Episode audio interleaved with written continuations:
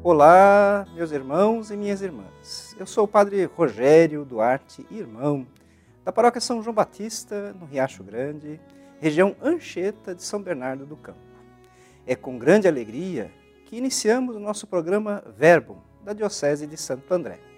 Programa transmitido na TV Mais, por podcast, rádios e mídias sociais da Diocese de Santo André. Neste dia 21 de fevereiro de 2022, segunda-feira da sétima semana do Tempo Comum, ouviremos o evangelista Marcos. O Senhor esteja convosco, Ele está no meio de nós. Proclamação do Evangelho de Jesus Cristo segundo Marcos. Naquele tempo, descendo Jesus do monte com Pedro, Tiago e João, e chegando perto dos outros discípulos, viram que estavam rodeados por uma grande multidão. Alguns mestres da lei estavam discutindo com eles. Logo que a multidão viu Jesus, ficou surpresa e correu para saudá-lo. Jesus perguntou aos discípulos: O que discutis com eles? Alguém da multidão respondeu: Mestre, eu trouxe a ti meu filho, que tem um espírito mudo. Cada vez que o espírito o ataca, joga-o no chão e ele começa a espumar. Range os dentes e fica completamente rijo. Eu pedi aos teus discípulos para expulsarem o espírito, mas eles não conseguiram. Jesus disse: Ó geração incrédula, até quando estarei convosco? Até quando terei que suportar-vos? Trazei aqui o menino. E levaram-lhe o menino. Quando o espírito viu Jesus, sacudiu violentamente o menino e caiu, pelo, caiu no chão. E começou a rolar e a espumar pela boca. Jesus perguntou ao pai: Desde quando ele está assim? O pai respondeu: Desde criança.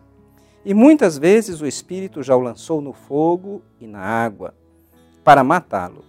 Se podes fazer alguma coisa, tem piedade de nós e ajuda-nos. Se podes, tudo é possível a quem tem fé. O pai do menino disse em alta voz: Eu tenho fé, mas ajuda a minha falta de fé. Jesus viu que a multidão acorria para junto dele. Então ordenou ao espírito impuro: Espírito mudo e surdo, eu te ordeno que saias do menino e nunca mais entres nele. O espírito sacudiu o menino com violência, deu um grito e saiu. O menino ficou como morto, e por isso todos diziam: Ele morreu. Mas Jesus pegou a mão do menino, levantou e o menino ficou de pé. Depois que Jesus entrou em casa, os discípulos lhe perguntaram a sós: Por que nós não conseguimos expulsar o espírito? Jesus respondeu: Essa espécie de demônios não pode ser expulsa de nenhum modo a não ser pela oração. Palavra da salvação.